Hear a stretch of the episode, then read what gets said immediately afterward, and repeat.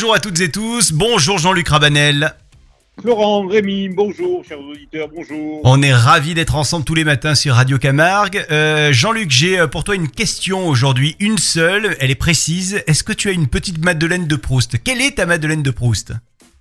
Eh bien, je vais t'en créer une, tout particulièrement, ça sera une Madeleine, si tu le veux bien, au citron vert pour faire donc euh, toujours pareil donc, sur ces tempos donc euh, des notes donc légèrement agrumes. Bien évidemment, euh, si tu ne vas pas de citron vert, tu vas bien me, trouver un agrume pour remplacer donc ce dernier. hein. Citron jaune, ça peut marcher? Non.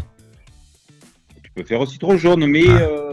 je t'avoue que la recette que je t'ai concoctée avec du citron vert, tu comprendras pourquoi, c'est pas mal du tout. Ok, je t'écoute et on note les ingrédients évidemment pour cette recette Madeleine au citron vert, signée Jean-Luc Rabanel.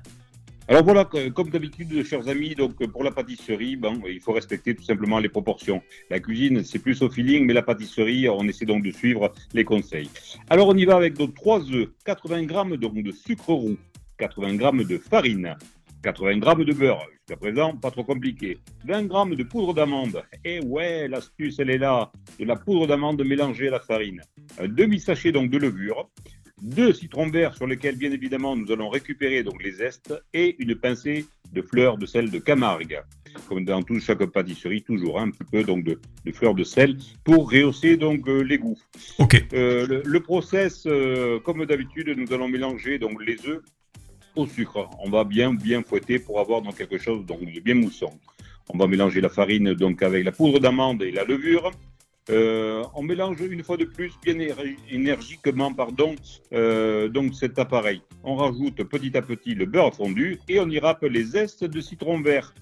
Attention, petite astuce, nous allons laisser reposer cet appareil, s'il vous plaît, au froid pendant une heure, jusqu'à temps qu'il obtienne, donc euh, qu'il se redurcisse bien comme il faut. Autre astuce, euh, souvent on me pose la question, euh, les madeleines, c'est difficile donc euh, euh, à démouler dans nos moules à, à madeleine.